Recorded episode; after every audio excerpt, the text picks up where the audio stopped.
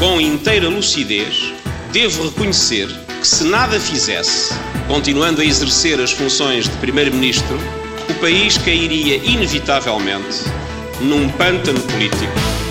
Eu acabo de entregar ao Sr. Presidente da República o meu pedido de demissão do cargo de Primeiro-Ministro. Entendi também em consciência que só a dissolução parlamentar representava uma saída. Apresento o pedido de demissão do 16º Governo Constitucional. O país assistiu a uma série de episódios que ensombrou decisivamente a credibilidade do Governo para enfrentar a crise que o país vive.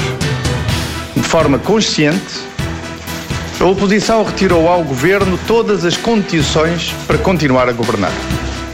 Em consequência disso, apresentei agora mesmo ao Sr. Presidente da República a demissão do cargo de Primeiro-Ministro. Não me demito. Não abandono o meu país. Tudo o que se passa, passa na TSF.